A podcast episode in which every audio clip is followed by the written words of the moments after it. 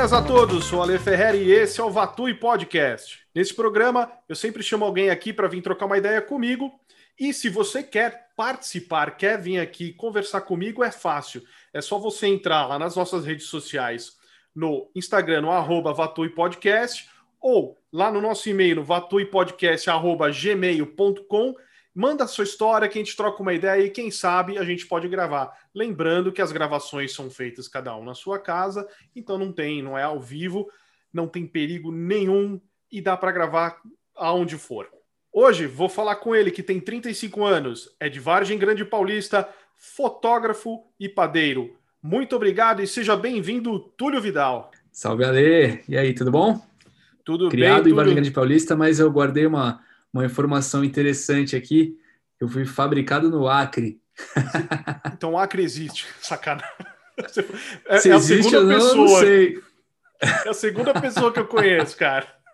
É Se existe ou não, eu não sei. Eu nunca voltei lá. Eu sei que, nunca. segundo as histórias, eu fui fabricado lá. Eu ainda suspeito que, se toda essa teoria da conspiração aí for real, aí tá tudo explicado, porque eu sou meio maluco mesmo. Eu também maluco, né? Porque ó, eu, eu conheço um cara que nasceu no Acre. Eu falei, não, você tá de sacanagem. Ele mostrou o RG. Eu falei, pô, então existe. Fora a brincadeira que, né, que todo mundo faz com o Acre, uhum. existe mesmo, é de verdade. E quem sabe, né, que nem como você falou, por isso, né, essa maluquice aí toda. E essa é. maluquice começa quando você sai de Vargem Grande Paulista, que é no interior de São Paulo, é perto lá de São Roque, se não me engano, né? Vargem Exatamente. Grande. Aquela velha piada que é uma cidade de primeira, né, cara? Você botou a segunda, acabou a cidade. E aí você veio para São Paulo para estudar. E você reside Exatamente. hoje em São Paulo. Como é que começa essa história? Que ano que você veio estudar? E o que que você veio estudar que não tem a ver com a sua profissão de hoje, né? Fotógrafo e padeiro.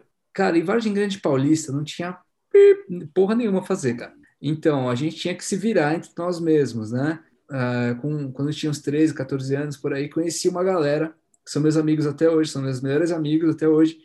E, e a gente começou a fazer festinha, cara, festinha, tocar em, essa, sabe essa parada de DJ? E dois desses, três desses moleques, assim, eles já tinham comprado uns equipamentos, CDJ, mixer tal.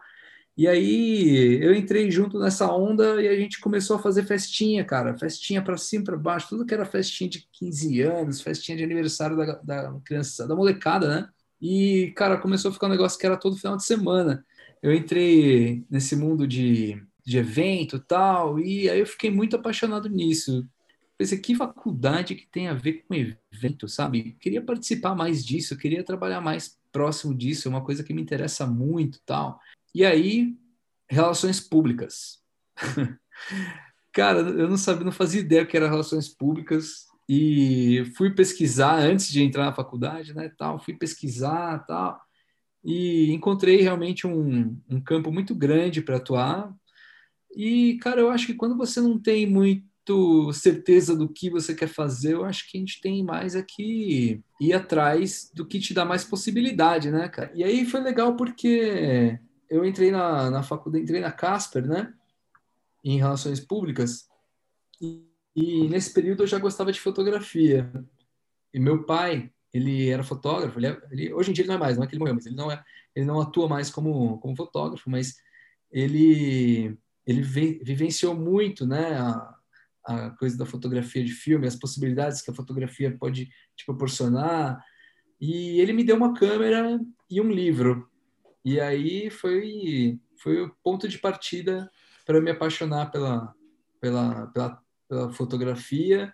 E assim, é, e nesse momento que eu estava na faculdade, no primeiro ano de faculdade, também estava que nem louco, batendo em tudo quanto é porta, procurando coisa que fazer, né? E aí foi que eu encontrei uma vaga de estágio dentro da fundação. Engraçado, a Casper é uma chama é a Fundação Casper Libero, né? Dentro da Fundação Casper Libero tem a TV Gazeta, tem a, a Faculdade Casper Libero, tem o, a Rádio Gazeta, o jornal Gazeta Esportiva e dentre outras coisas também mais estruturais deles. Mas o que foi legal é que eu consegui essa vaga estágio na fundação e isso chamava Centro de Eventos Casper Libero, CSL, carinhosamente chamado pelos, por quem já trabalhou lá. E lá dentro do, do centro de eventos, eu fui, entrei como fotógrafo. Comecei a registrar todos os eventos da faculdade. E no começo era com filme, hein, cara. Ah, você fazia. Foi... Isso que eu ia te perguntar. Quando o seu pai é. te deu a câmera, foi câmera de, de, de rolo, de filme. Sim. Não era digital. Você lembra mais eu ou menos? Lembro até hoje, mano. Sim, ah, quando ele me deu a câmera, eu devia ter uns 15 anos, 14, 15 anos por aí. Isso foi em torno de 2000 e... Dois, não, 2000? Não, dois, 99 para 2000, coisa do tipo. Tava engatinhando ainda a câmera digital, né? Nossa, cara, existia, muito, né? era muito precário e muito caro também, né, Sim, cara? Nessa época. Muito, muito caro. E câmera já era um bagulho caro, né? Quando saíram as digitais, a coisa ficou muito, muito mais cara. Então, quando eu ganhei essa câmera, comecei a, a, a estudar, né, os processos.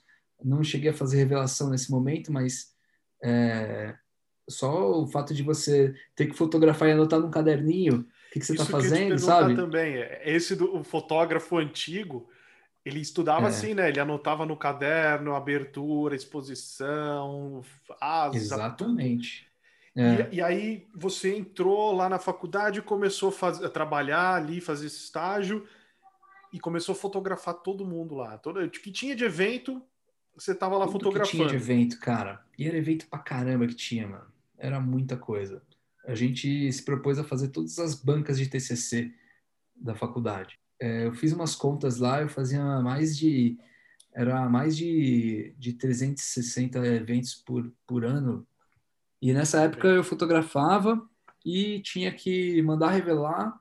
A hora que voltava da revelação, pegava o negativo, cortava no ponto certo, separava, o, fazia edição, né, cara? Separava o, as fotos de cada, é, de cada evento dentro de envelopes, guardava junto com o negativo e aí eu mandava para a biblioteca. E aí eu sei que nesse primeiro ano eu fiz o processo de migração para o digital, né? Então eu escrevi um projetinho lá e a diretora do, do, do departamento, que era a Heloísa, ela, ela bancou tal, a ideia e a gente comprou uma câmera digital. E aí a parada começou a ficar pesada. Aí, soltou aí, o dedo. Aí soltei o dedo. Pô, cara, pra você ter uma ideia, eu, teve um evento, cara, que eu cheguei a bater nove rolos, mano. Nove rolos de, de filme. Puta, coisa pra caramba. Para organizar tudo é isso era um terror. E aí, com a fotografia digital, a coisa começou a ficar mais prática, mas também um pouco mais complicada, porque o volume aumentou mais ainda. Só que aí, cara, aí todo o processo fica mais prático, né? Foi muito louco essa passagem, porque aí é uma loucura, né, cara? A fotografia digital entrou, mas a gente não sabia como armazenar isso direito. Então, cara, gravava milhares de CDs, entregava na biblioteca, eles nem sabiam o que fazer com aquilo, cara. É, foi, foi fácil a adaptação do tipo, não preciso mais esperar revelar e já tenho a foto, te trouxe mais segurança. E a questão de você ter isso também de lógico, você tem o feeling do fotógrafo, putz, essa foto ficou boa, hum, essa aqui o cara piscou sem olhar. Com a digital melhorou? Você conseguiu trabalhar mais livre? Ah, cara, com certeza, porque o fato de você poder ver o resultado na hora, você te permite corrigir uma questão de luz, sabe? Interferir com o flash. Cara, eu aprendi a usar muito bem o flash mesmo. E é e para quem começa na fotografia, é, começa, acha bonitinho, pato de uma menor de usar o flash, cara. Pena, porque é complicado. Mas dentro da fundação, dentro do espaço lá, quase não tinha janela. Então, era flash mesmo. Flash tipo, tinha que aprender a usar o flash. E, e foi uma baita numa escola, é, sabe, foi na, de coisa de tentativa e erro, aprender na prática, aprendendo duro ali. Teve até um episódio, cara, que eu comecei a eu usava o flash para fotografar com filme. E, pô, até você calcular a potência que a parada tem que ter para chegar e iluminar certo o negócio era muito complicado, não tinha fotômetro de mão, tipo, era na fotografia de eventos tem que ser mais ali na, na raça, sabe? Não é uma, um ambiente controlado de estúdio que você mede a luz tal. Se fosse, pô, tranquilo. Mas ali na hora era muito complicado. E, cara, eu cheguei a perder uns, uns seis rolos de filme foi traumatizante. Que nenhuma foto saiu legal, cara, porque eu não sabia usar o flash direito, não sabia o que estava acontecendo. Aí eu fiquei obcecado, meu. Eu fiquei obcecado, Vou falei, cara, preciso flash. aprender a usar essa parada. Preciso aprender a usar, preciso aprender a usar de qualquer jeito, vai, vou conseguir e tal. E, cara, eu estudei bastante ali, bati bastante cabeça, mas é, te digo que depois daquilo é, ficou, sabe, ficou consolidado o conhecimento, Não, sabe? Porque assim, é. a, a, fotografia é uma eu vejo como uma arte, cara. É, não é simplesmente apertar um botão, você tem a visão, você tem a sensibilidade, você tem, que nem o flash, a leitura de luz. E isso, um fotógrafo, uhum. o fotógrafo que tem isso, que domina essa arte da leitura da luz, ele faz o que ele quiser, aonde ele quiser, né? Claro. Então, é, e aí que tá. A maneira como você. que você passou, cara. É, não, e a maneira como, como você usa o Flash, você não pode, sabe? Eu acho que uma coisa é você saber é, medir e tal, e acertar a exposição, mas outra coisa é você inserir aquele flash no ambiente que não fique artificial, né? Mas, cara, o lance é você entender a luz como, cara, como um fenômeno. Ah, ele vem aqui, bate ali, volta para cá, desse jeito, com tal intensidade e tal. Então, é entender a luz como uma, como mais um, um elemento aí um da, elemento, né? da natureza. Teve algum convite para você fazer frila de eventos fora da faculdade também? Isso começou quando eu já estava mais seguro, quando eu já finalmente te, consegui comprar meu equipamento naquela época, ainda hoje é caro, né? Imagina naquela época que era tudo novidade. Então, cara, eu lembro até hoje, eu paguei 3.500 reais numa câmera Nikon D70 com uma lente que vinha no kit dela, que é 1870, muito melhor do que as lentes que vem no kit hoje. e, e aí, e um flash, um SB800, cara. A partir daí, minha mãe ajudou a pagar, ela bancou a primeira, ela bancou ali a, o à vista, né? E, e, aí eu fiquei com uma cobrança dentro de mim, eu pensei, caraca, mano, eu preciso pagar ela, preciso pagar ela de volta, sabe?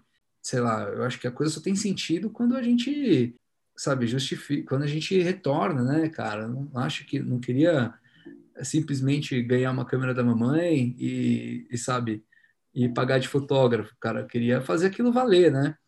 Então, com essa vontade, eu comecei a buscar frilas, no começo era muito pouco, muito pagava-se muito pouco, mas com o tempo e com a rede de contatos que eu criei na faculdade, naquela época já, já me beneficiou. Eu consegui é, alguns trabalhos de freela, fotografar alguns eventos além dos que eu fazia na faculdade, e eu consegui pagar em seis meses, cara, parcela por parcela ali. Retornei para ela o, o investimento, ficou muito feliz até hoje você termina a faculdade, você começa a trabalhar com fotografia, relações públicas, você fala, tchau, não é isso que eu quero, fotografia é minha paixão, vou em cima disso daqui. É isso que acontece?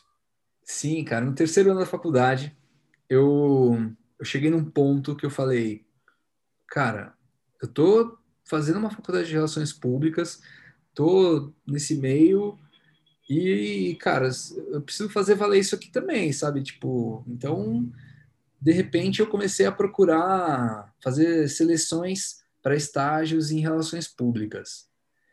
Cara, e era. Eu sempre tive uma comunicação muito boa né, de falar tal e tal, então eu me dava muito bem no, nas primeiras dinâmicas. Então eu cheguei na, na final de três entrevistas. Uma era no laboratório Fleury, outra era numa empresa que eu nem lembro o nome, e a outra era na Abril, cara. Porra, cara, eu fiquei, de, eu fiquei com muita vontade de, de, de passar na entrevista. Só que nessas duas entrevistas que eu fui, primeiro no Fleury, no Fleury foi de boa até, tipo, realmente não não tava muito afim, mas na Abril eu queria muito. Só que eu cheguei lá, cara, e durante a entrevista me rolou uma, sabe, uma pegada, eu falei, porra, será que é isso que eu quero mesmo, cara? Será que é, sabe, será eu, cara, eu tô com uma tesão aqui na entrevista, eu tô querendo muito, mas, puta, será que é isso mesmo que eu quero, sabe? E aí eu saí da entrevista, mano, na boa, saí da entrevista decidido ser fotógrafo, cara. Decidi seguir a carreira de fotografia, custe então, que custar. Dia que bateu é, foi nesse dia que eu falei, ah, cara, se tem esse, eu, eu conheci, eu, eu vislumbrei muito, muito forte para mim os caminhos, sabe? Eu falei, caraca, vou seguir aqui ou vou seguir o que meu coração tá mandando, sabe? Tipo, Aí eu fui de cara, entrei de cabeça na fotografia e a partir desse momento eu comecei a buscar mais oportunidades dentro de fotografia mesmo. É, rolaram vários cursos, não só cursos que eu fiz, que eu cursei como, como aluno, mas é, principalmente os cursos que eu ajudei a organizar, porque dentro do departamento de centro de eventos a gente organizava cursos livres, né? E, e aí caiu a proposta de fazer um curso de fotojornalismo e eu organizei e participei do curso, né? Dentro, ali eu conheci uma galera muito bacana também, já conheci alguns que fizeram o curso e a partir de então tem um amigo, cara, ele é o Arthur, Arthur Fuji. Olha o nome do cara, não é predestinado não, é, fotógrafo? Já é predestinado, esse é. Eu, ele, cara, esse é um que é fotógrafo desde que nasceu. Ele, quando eu conheci ele, já era um baita, já tinha um puta talento, sabe? E a gente começou a trocar ideia e tal, e ficou uma amizade muito forte ali. E com mais um amigo nosso da, daquela turma também, que era o Bruno. E nós três, cara, a gente ficava até tarde trocando ideia de fotografia. Ficava os três pesando no laboratório de fotografia até fechar. Até o cara falou, mano, preciso ir para casa, mas vai estar esperando. Falei, pô, beleza. Vamos para casa. A gente continuava a conversa na rua. E, e aí, a partir de então, cada um começou a buscar mais essa seu caminho na fotografia. E aí eu tinha uma, muito, uma ótima relação com todos, com a maioria dos departamentos da, da faculdade, assim. E um deles era a Gazeta Esportiva. E aí outro dia eu fui lá, bati na porta e falei, ó, oh, cara, queria conversar, tal. E quem me atendeu foi um, um dos primeiros mestres na fotografia que eu tive, que foi o José Bitar. E e o cara me deu uma baita de uma oportunidade de transferir meu estágio, que era do centro de eventos, para a Gazeta Esportiva. Quando eu entrei nesse estágio, aí eu comecei a, a entrar no meio do, do esporte, né? Foi breve, porque depois que acabou, não tive mais tanta relação. Trabalhar com fotojornalismo esportivo é bastante específico, quem faz normalmente faz só isso, sabe? É uma carreira muito legal que conheci fotógrafos impressionantes, assim, fotógrafos fantásticos pessoas super humildes assim, mas cara, com talento assim descomunal, descomunal. E assim, foi muito legal a experiência que eu tive com o esporte, é, sabe, de conhecer um pouco mais como é que funciona é, a velocidade do fotojornalismo, sabe? Eu acho que isso é o que mais me impressiona. No fotojornalismo você tem que dar a foto muito rápido, senão você Sim. perde a pauta, você perde o, que o espaço. Que você fez? de fotojornalismo? Que, que modalidades você chegou a fazer? Então, não, na época eu fazia as pautas mais frias do fotojornalismo esportivo, né? Fazia treino, estagiário, né, cara? Mandava com uma câmera. Bicho. não tem problema se errar, se é, o lance. Manda, manda estagiário. É, que, cara, eu fui para vários treinos. Também, né? É, eu fui para vários treinos, treino do Corinthians, treino do Palmeiras, treino do São Paulo, treino só do Santos que eu acho que eu não cheguei aí porque tinha que deslocar, não ia dar o horário de voltar para o meu estágio, entendeu? Os caras respeitavam isso. Tinha que dar seis horas, se passasse, os caras nem mandavam.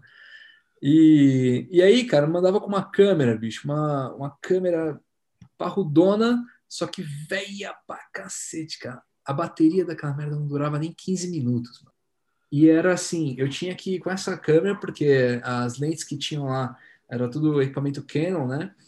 E aí, cara, eu só para usar, para fotografar é, o treino, tinha que ter uma tele absurda, né? Sim. No mínimo uma 70-200, que para mim, comprar isso da Nikon era inviável, não tinha como.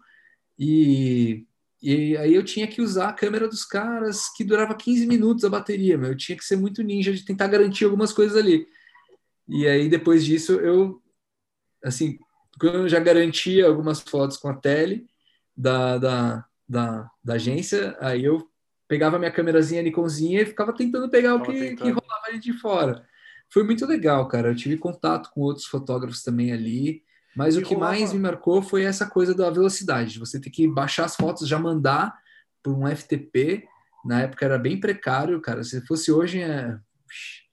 hoje a coisa tá muito mais instantânea, né? Você passou nesse estágio você foi trabalhar com um cara que é muito conhecido no mercado e também é conhecido por ser duro também, né? Quem que é esse cara Exatamente. aí? Como é que foi Quem a sua conheceu sabe como é que é. O nome desse cara é Márcio Scavone. Olha, antes de falar tal, a coisa, o cara era duro, tal, mas meu, o cara era bom, hein? O cara é bom, o cara é bom. E, e assim, ele era duro, mas ele cara, se você tivesse atento ali, se você tivesse, é, sabe, disposto a aprender, cara, aquilo é uma faculdade, mestrado e doutorando, sabe? Não só em relação à fotografia, mas em relação ao, ao meio da fotografia, ou, sabe, como como como desenrola os trabalhos, sabe, o relacionamento com os clientes, como que rola todo esse negócio. Aquilo foi assim uma faculdade incrível. Os caras, muito, boa parte dos assistentes chegavam lá e, sabe, não, não passava três meses, dois meses, uma semana às vezes. Ô, louco. Por quê? Porque é intenso, é intenso. Ali a, não, não, não, é, não tem boi, não. Era uma, não era uma equipe de 15 pessoas, sabe? Tipo, era fotógrafo e assistente, cara. Engraçado que atualmente eu vejo muita produção de, de sabe, produção de produção audiovisual, sabe? Puta, uma equipe de 15, 20 pessoas. Eu mesmo já trabalhei muito com essas equipes.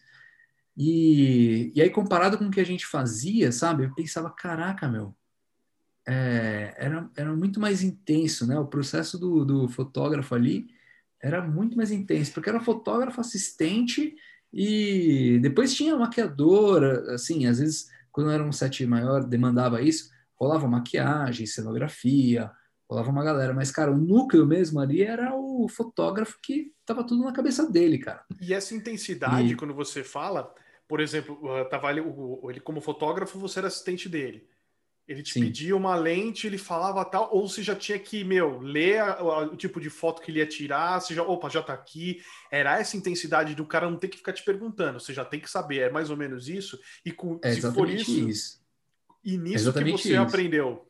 Então. É exatamente isso. A gente falava que, cara, é, o lance no estúdio tem que ser um, um balé, estão sincronizados, sabe? Que tinha que ser.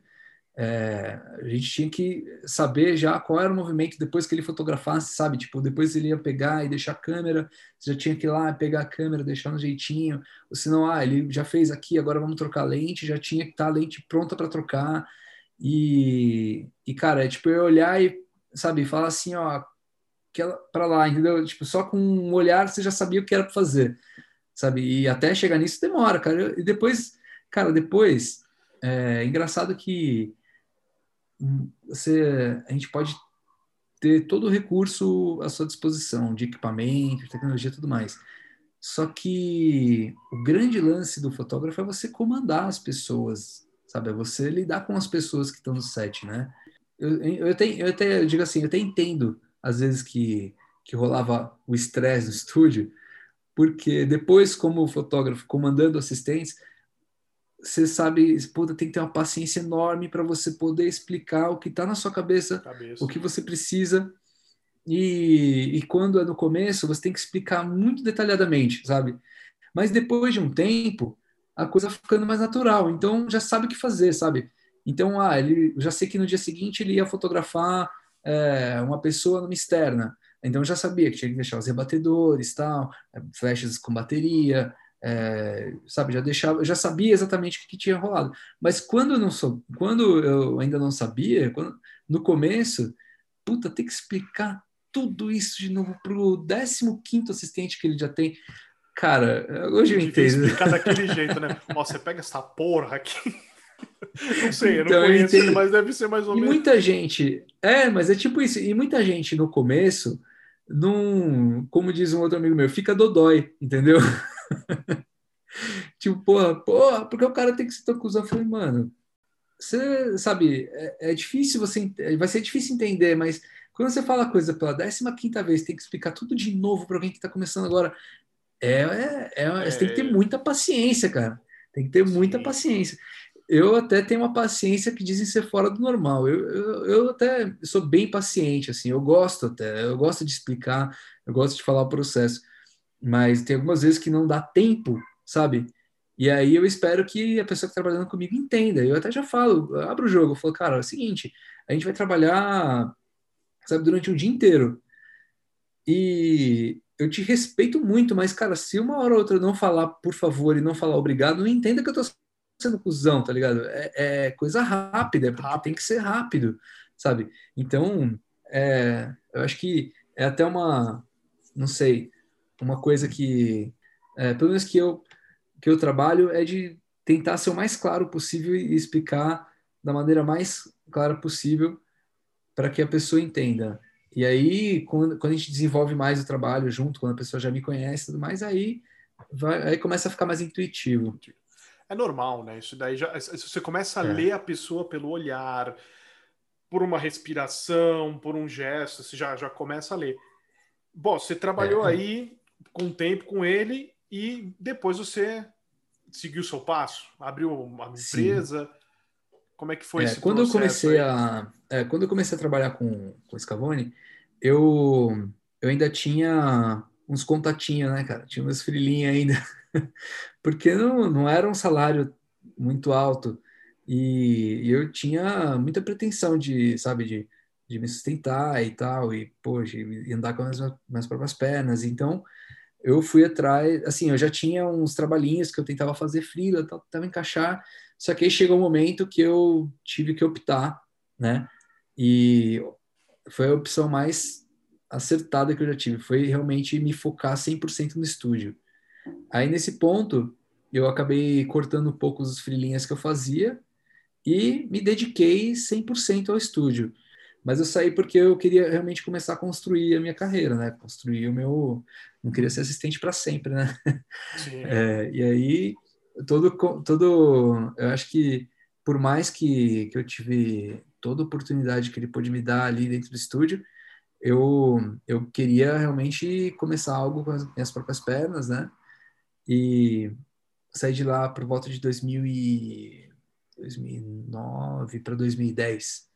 E esse ano foi, sabe, esse, esse período de 2009 a 2010 foi um período muito complicado de barra de, de grana, sabe, cara? Tem que segurar uma grana, cara, não tinha grana para nada, velho. Entrava era um frilinho aqui, um frilinho ali para salvar e era difícil, cara, difícil. Mas eu nunca, eu nunca fiquei parado, sabe? Sempre quando dava uma parada assim de quando não tinha trabalho para é, quando não era contratado para fazer um trabalho, eu sempre buscava fazer alguma coisa, sabe? Tipo, me botar em movimento, me colocar em movimento. Ah, pô, tem um projeto parte assado voluntário, vamos fazer, sabe? Eu, eu acredito que é, nada acontece na inércia, sabe? Eu acho que a gente tem que estar em movimento para que as coisas aconteçam, né? É, é muito mais fácil de oportunidades surgirem, né? E foi assim que aconteceu. Também, hoje em dia também com redes sociais, na época já tinha rede social, isso ajuda pra caramba, né? Quem trabalha. É, pelo que me lembro, nessa época era Orkut ainda. 2000, Estava começando 2009, o Facebook. É, estava começando o Facebook, mas já rolava, não era aquela coisa, já. putz, foto digital, só se o cara escanear quando o cara tinha o scanner, né? já, já, já rolava é, é. as fotos, assim, e os fotologs da época também. Isso, é verdade. Eu, eu, alimentava um fotolog na época. Tinha um né, fotolog bem interessante. Tinha fotolog. Flickr, Flickr era bem famoso Flickr. na época. Sim, isso é. ajudava, né? Você estar tá sempre em movimento, mostrar o seu trabalho. E foi muito bom, cara, porque foi nessa época que as coisas começaram a acontecer. É, era uma época muito complicada porque para você abrir uma empresa, você precisava de um capital para abrir, era caro para caramba, e aí você precisava de um sócio, sócio, e era uma. Nossa, cara, era muito complicado, era muito complicado. E aí, quando surgiu o microempreendedor individual, as oportunidades ah, cresceram muito, né? Tinha muito cliente que não dava para pegar porque tinha que emitir nota, né? Nota. E aí que eu fazia? Tinha que comprar nota, né, cara? Eu lembro até hoje da mulher que comprava lá, cara. Uma falcatrua, essa porra, mas todo mundo tinha que fazer, mano. Todo é porque muitas empresas jeito. não aceitam, mas ah, não, faz aí, não precisa de nota. As grandes empresas médias Nossa, e era mó, pedem. E era mó tensão, porque eu tinha que pedir para a mulher emitir uma nota e a conta, assim, o dinheiro ia cair na conta dela e ela tinha que passar. Eu ficava sempre com, sabe, com medo de levar um calote, mano. Ficava com muito medo de levar um calote. Com o cu na mão, né? Como diria. Com o cu na mão, exatamente. Com ficava com o cu na mão, cara. E Mas aí... nunca tomou calote? Não, dela não. Dela não, então você e já aí... tomou de alguém. ah, quem nunca? Quem nunca? Mas... Exato, quem é... nunca? Mas, cara, eu sei que depois que, que eu consegui abrir a empresa, é... começaram a aparecer algumas oportunidades, né? E uma das oportunidades que veio do meu network, meus contatos da faculdade, principalmente do centro de eventos, foi uma pessoa muito querida que até hoje eu lembro dela com muito carinho, é a Lívia. Ela começou a trabalhar numa agência muito boa de relações públicas, uma agência de assessoria de imprensa, na verdade, né? Que até hoje são meus clientes, eles são assim fantásticos. E ela me deu a oportunidade de fazer um trabalho para eles. E, cara, o primeiro trabalho que eu fiz deu muito certo. Eu fiz um retrato de um do, do diretor de comunicação. E aí, a partir desse retrato, ele me indicou para assistente dele para começar a fotografar os eventos da, dessa empresa. E, cara, era uma empresa muito grande, cara. Uma empresa muito grande. E aí, depois disso, ela, cara, começaram a vir umas demandas dessa empresa que mudaram a minha vida.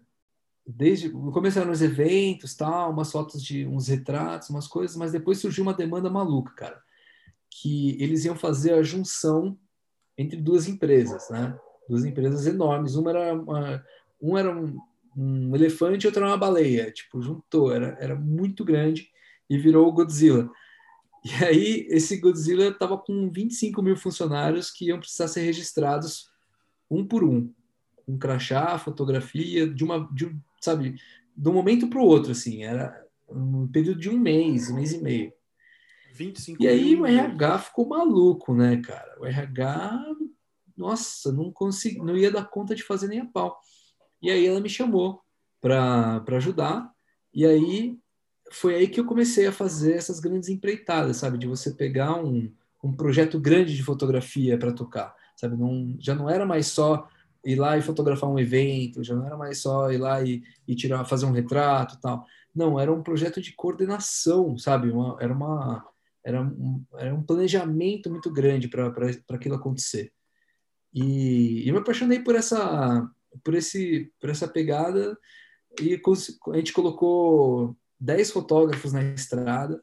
Foi muito legal, muita coisa aconteceu. Aí você contratou confusão. uma equipe, então. Você tinha uma equipe, uma equipe. de 10 vão fotografar e pau na mão. É. Foi legal que a partir desse ponto que eu, eu contratei essa equipe, conheci pessoas incríveis que eu, que eu trabalho com essas pessoas até hoje. Foi muito, muito legal essa experiência. Mas também meti os caras em cada enrascada. Porque conte, você tinha que ir para cidades. É, porque você tinha que ir para cidades, né? E nessas cidades, é, tipo no interior de São Paulo, Muitas delas não têm uma estrutura de hotel, cara. Puta, cara, coloquei uns, uma galera num cada lugar que não tinha nem chuveiro, mano. Nossa. Me arrependo demais de ter dado essa mancada. Os caras não te ligavam e falavam, porra, meu, você.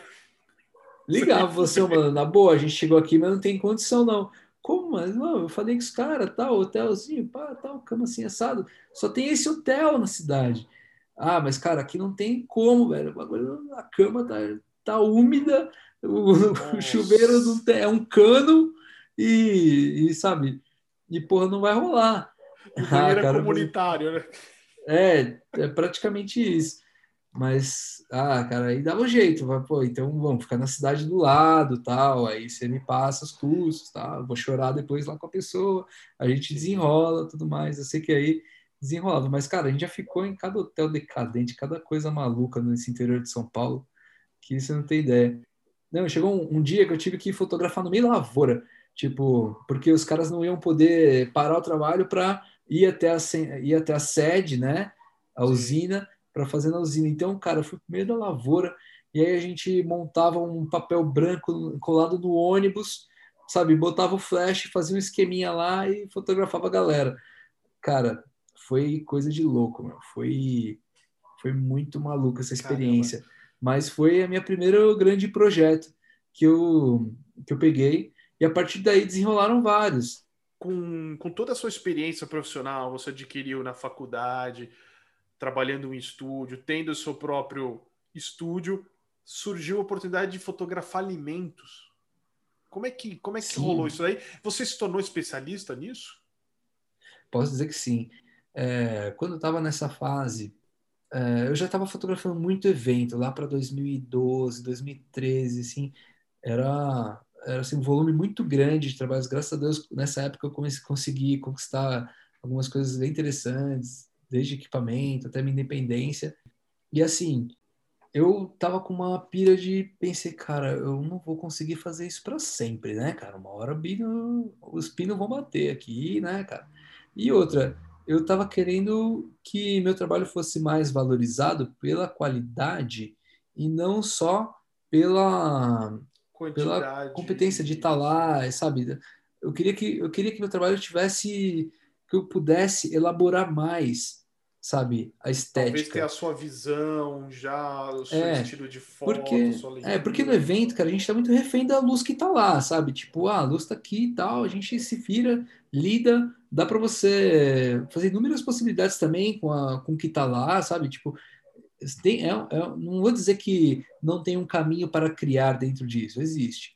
Mas eu queria que, que eu fosse reconhecido mais como é, sabe, como alguém conhecesse a luz, sabe? Eu acho que para você fotografar alimento, para você criar uma luz de estúdio e coisa do tipo, você precisa conhecer muito bem a luz, sabe?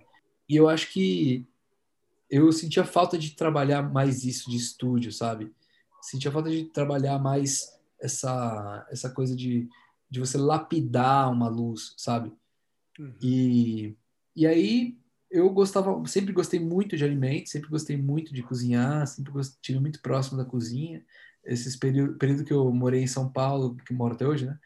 É, mas nos primeiros anos eu tive que me virar muito, cara. Tive que, é, tive que aprender a cozinhar, porque a grana. Isso é uma coisa engraçada também. É, eu ganhava um vale-refeição, né? Na, na, na fundação. É, e aí eu segurava a grana desse vale fazia minhas comidas, levava uma marmita tal, e segurava a grana nesse vale, e depois eu trocava por dinheiro. Só que o lugar onde eu trocava ficava no, digamos, no quinto andar de um prédio.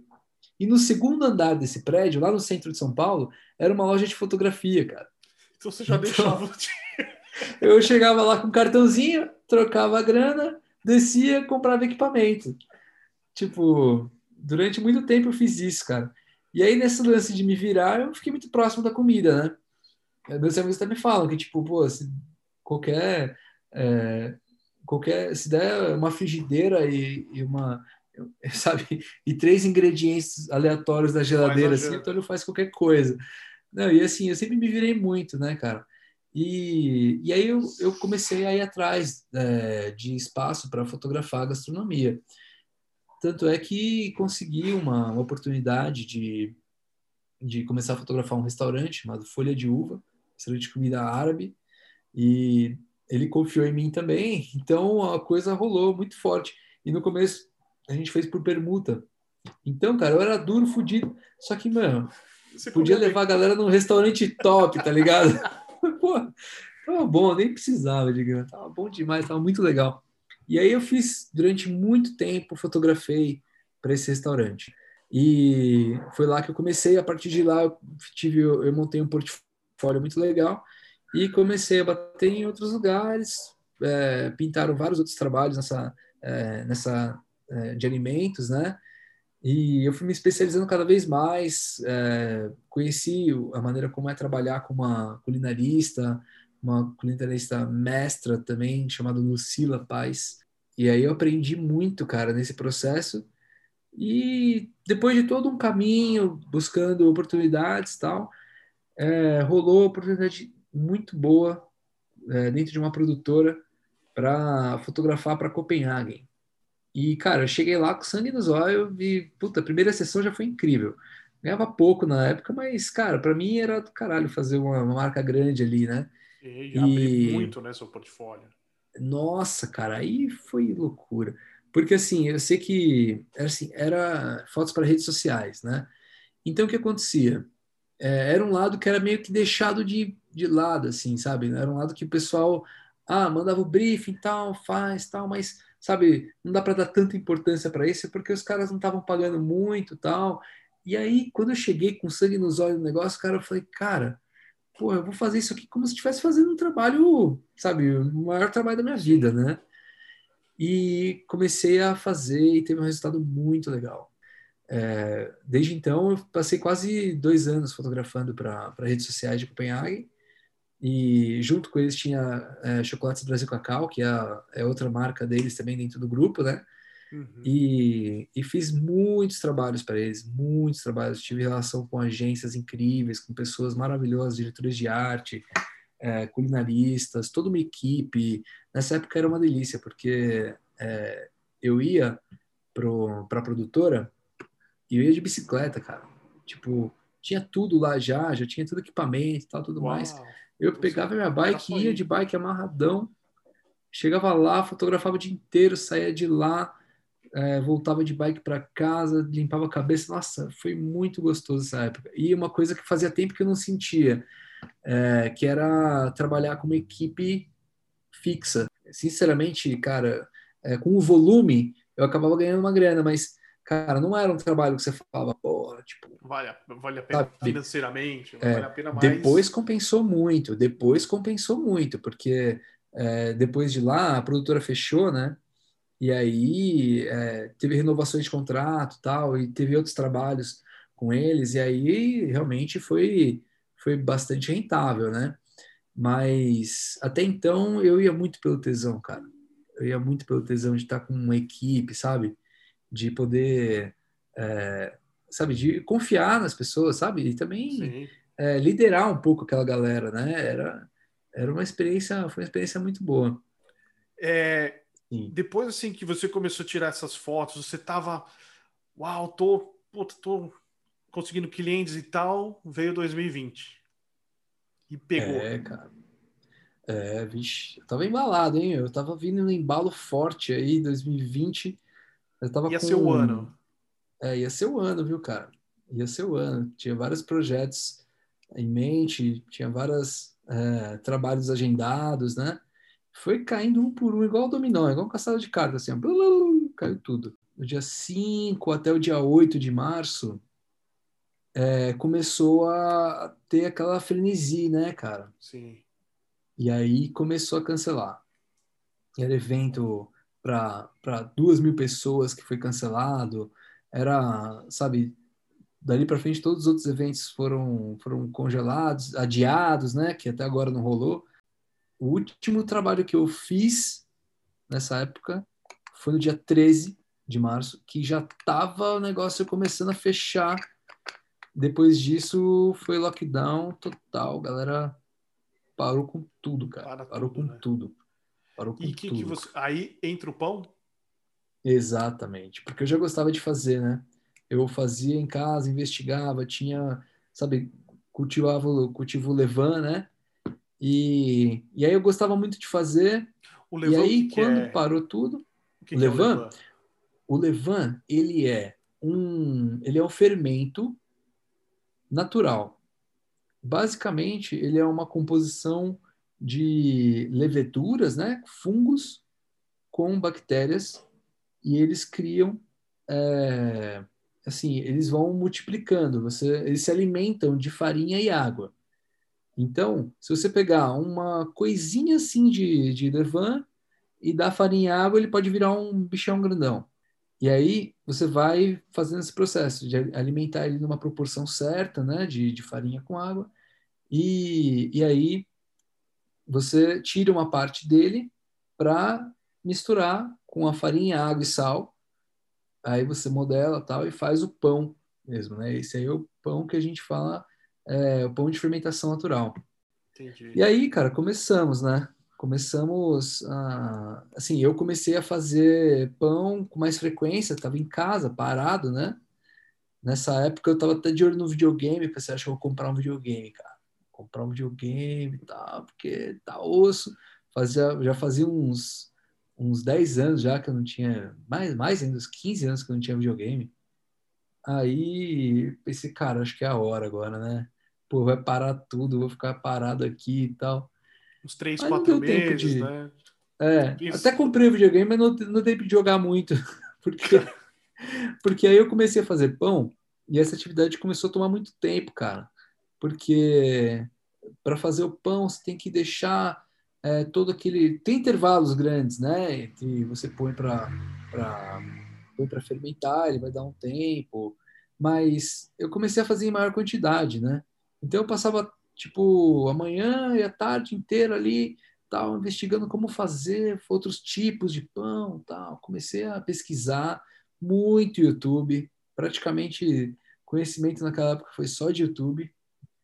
E, e aí é, e aí bateu uma onda de solidariedade no bairro, né, cara? Nunca ninguém olhava para a cara do outro.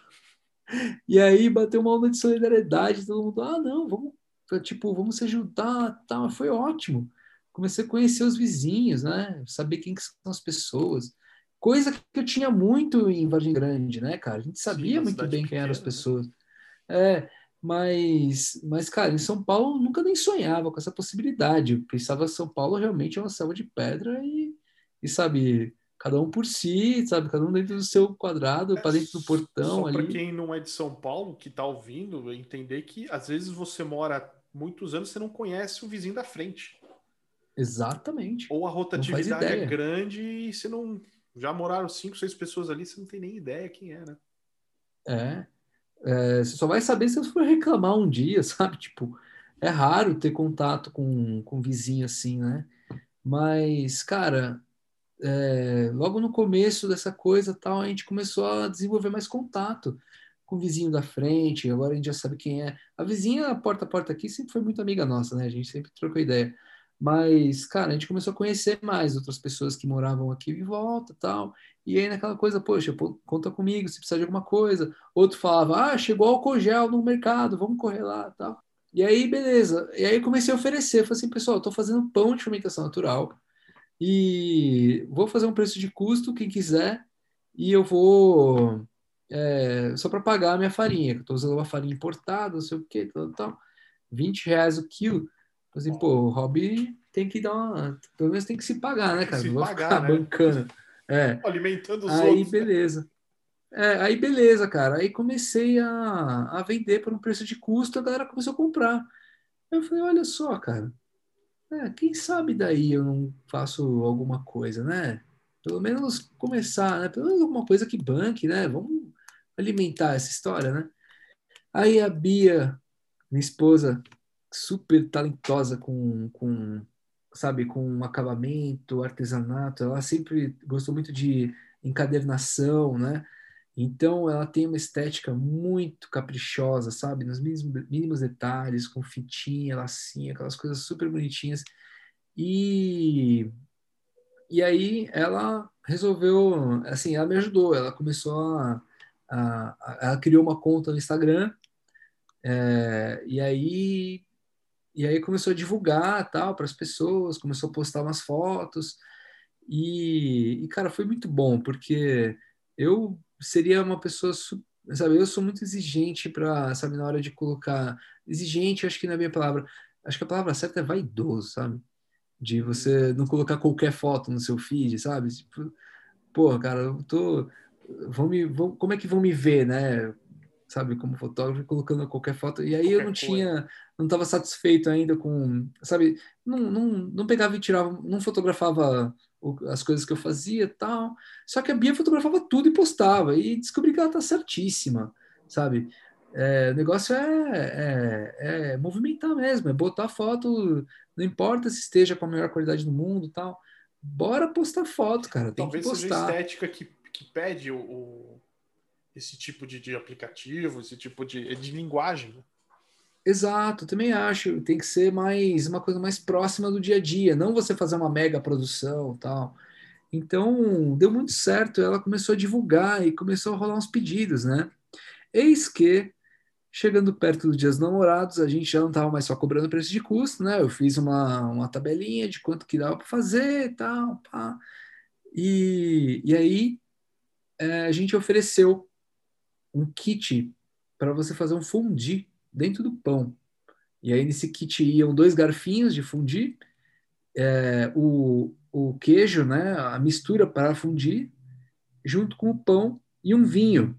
Aí sim tirei uma foto caprichada, a gente divulgou e vendemos 17 pães, 17 kits. Cara, só para explicar um pouco como é, que a gente, como é que a gente começa a fazer pão de fermentação natural, né? A gente começa a fazer pão dentro de uma panela. Você pega uma panela de ferro, bem pesadona assim, bota essa panela de ferro no forno para esquentar uns 40 minutos até uma hora, para ela ficar no máximo de quente possível. E aí pega a massa do pão, que já está bolhadinha, descansou na geladeira durante 12 a 24 horas. Aí você pega essa massa e pá, joga ali na panela e tampa, bota no forno. Só que, cara, ela fica 40, 40, 30 minutos, depois você destampa fica mais 15. Então, total dá 45 minutos no mínimo por cada pão. Eu esqueci de ter feito essa conta na hora que a gente vendeu 17 pães. Nossa. Porque, mano, eu fiquei escravo daquele forno Ou durante seja, 20 você... horas. Nossa. Eu acordei 4 horas da manhã, comecei a botar pão, comecei a fazer, comecei a assar. E não tinha mais fim, cara. Não tinha mais fim. Caramba! Chegou no final do dia, meu, eu tava estressado, cara. Eu tava eu tava maluco, batendo pino já. Não era nem sono que eu tinha, mas eu tinha raiva. Raiva já. Aí você aprendeu a fazer conta depois de. É, daí que eu comecei a fazer conta direito, porque é. eu olhei, aí eu pensei, cara, tô fazendo errado. Tô fazendo errado. Alguma coisa desse jeito a gente não vai a lugar nenhum. Eu vou infartar aqui, cara. Você sabe qual é o pior? Quando você faz o primeiro, você fala assim, puta, demorei 45, tem mais 16, fudeu. E quando você se dá conta do primeiro, você fala, fudeu. É, foi exatamente isso, cara. Foi exatamente isso. Aí, beleza, né, cara? Eu quase briguei com a Bia esse dia. Eu não vou ficar escravo desse forno. Não dá, assim não vai dar. Aí, nesse dia, eu dei uma parada, né? E pensei, cara, vou ter que ir para os cabeças agora, cara. Vou ter que comprar um forno decente se eu quiser seguir. Aí cheguei para a Bia e falei assim: ó, vamos seguir? Vamos. Então você fica com a parte de, de, de contato comercial, você vende, né? Continua vendendo pelo Instagram, pelo WhatsApp, que está fazendo isso muito bem. E eu me dedico completamente a fazer os pães, né? E só que a gente vai ter que dar uma investida tal. Aí procurei um forno é, e o forno mais simples que tem para para fazer um pão de fermentação natural, no caso, né? Vulgarmente falando, aquele que tem casquinha, né? Os pães que tem casquinha, eles uhum. precisam de uma coisa que é o vapor. O vapor que dá aquela casquinha crocante nos pães, né? E quando você faz dentro da panela, ele fica tampado justamente por isso, porque o vapor do próprio pão cria aquela crosta, né? E aí a hora que você destampa é para secar aquela crosta e aí sim deixar ele crocante. E aí que acontece? É, para você ter um forno grande, com, ele tem que ser um forno específico, que tem injeção de vapor, senão você tem que injetar vapor de alguma maneira, né? E nunca fica regular, sempre é, pode dar um problema tal. Aí eu pensei, cara, eu vou direto para um forno que tem injeção de vapor.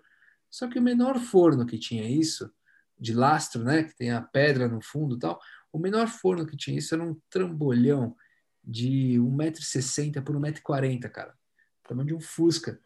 E aí, e aí Tipo, eu comprei, né? Não era tão caro. É, não é tão caro quanto os fornos elétricos, né? Os elétricos são caríssimos. Aí esse, esse que eu comprou... consegui comprar por cinco pau. Ele era gás, esse daí. A gás, é. A gás com lastro, né? Que são aquelas pedras que ficam na base, né? E, e aí consegui comprar esse forno e comprei também uma, uma maceira, né? Aquela, tipo uma batedeira gigante mas a que eu comprei não era tão grande assim, era de 8 quilos. Beleza, comecei a, a fazer, comecei a aumentar a escala. Só que, cara, para dar certo aquele negócio, cara, eu penei demais. Penei demais. Eu fiquei praticamente umas duas semanas fazendo testes, teste atrás de testes tal.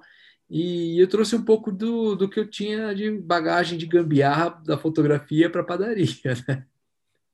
Então comecei a fazer gambiarra, tal. É, pô, o forno ele não mantém o vapor, eu preciso tampar a saída de vapor, tal. Fiz uns esquemas, tal, até chegar o momento que, que eu cheguei no, no ponto ideal, né? Que eu falei, cara, agora começou a ficar legal, agora começou a dar certo.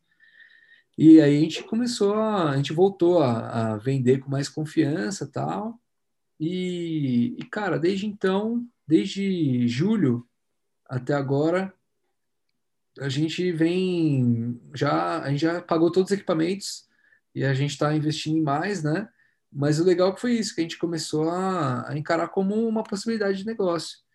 E é muito interessante, porque a Bia, minha esposa, ela é veterinária e tem uma atividade completamente diferente da minha de fotógrafo, né?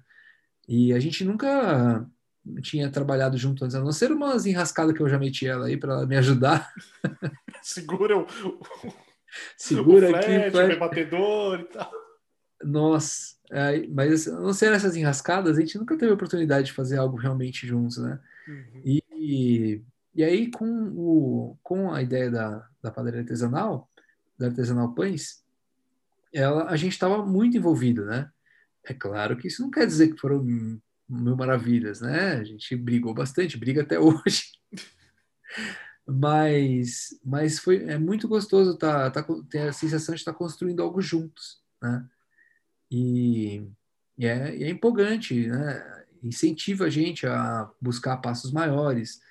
É, nesse meio tempo a gente começou a fazer algumas feiras, né? Feiras fechadas de condomínio e foi uma experiência fantástica, porque até então a gente só vendia por Instagram, WhatsApp, e, e aí com, essa, com essas feirinhas, a gente passou a, a ter contato direto com o público e, e com pessoas que a gente não conhecia, né? Porque geralmente esses contatos que a gente vendia antes, a maioria deles eram conhecidos, amigos de amigos, uhum. tipo, eram a gente tinha alguma um grau de relação com essas pessoas. E aí, a partir do momento que a gente começou a vender para alguém completamente estranho, a gente começou a, a, elaborar melhor, sabe, os produtos, a maneira como a gente vende, né, a maneira como a gente embala os produtos, é, a maneira como a gente desenrola um discurso ali para vender. Então, Chegou a criar algum produto novo depois de conversar com, com o cliente? Vários, vários. Ah, eu quero bacon. Ah, eu quero. Ah, eu queria uma, uma trancinha enrolada. A única coisa que eu não consegui fazer para atender eles era pão francês, porque pão francês tem que. É, brin para brincar de pão francês é a partir de dois mil pães por fornada, sabe? Eu, eu prefiro me focar mais nesses pães mais especiais, né? Esses pães que você não vai encontrar numa padaria comum. Por exemplo, pão de fermentação natural, você não vai encontrar numa padoca da esquina qualquer, sabe? É, ele é mais elaborado, ele demora mais tempo para ser feito, né? e ele atende é, a um gosto que não é o gosto não é o gosto popular a, apesar de que todo mundo que experimenta gosta mas raramente as pessoas vão em busca desse pão né? são poucas pessoas que vão em busca dele e, então a gente pretende focar mais nesse, nesses nichos né e também tem outros também, o pão de brioche que a gente faz, que fica uma delícia. A gente faz com ingredientes super selecionados, com muito carinho, e fica uma delícia. É, hoje a gente está fazendo croissant também. É, e por aí vai. Eu sei que, eu sei que assim, essa nova fase é, não veio para acabar com meu, por exemplo, não vou trocar o trabalho de fotografia agora para virar um padeiro full time, por, até porque falta muito chão para correr. Como diz os padeiros, falta muito ovo para quebrar, cara. Tipo, é, a trajetória de alguém que trabalha nessa área é, não tem como não passar por pelo menos uns cinco anos de experiência, sabe? Agora, nesse caminho que a gente está seguindo, é, eu, a gente está mais com uma, uma esperança de manter isso como algo exclusivo, sabe?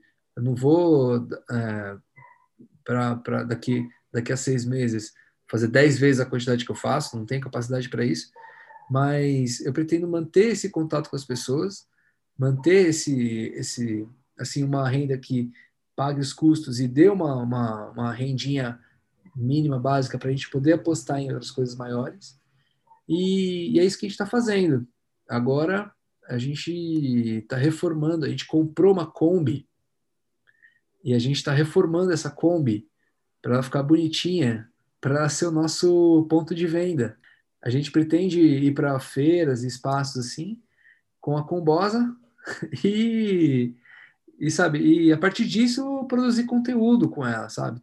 É, trazer a fotografia para esse para meu conhecimento de fotografia para esse para esse ramo e, e sabe conciliar essas duas coisas, duas esses coisas. dois mundos. Eu queria que você deixasse os seus contatos, quem quiser comprar pão, é, vai entregar uhum. São Paulo toda, como é que funciona? Sim, a gente tem até uma brincadeira que eu falo que a gente faz entregas malucas SA.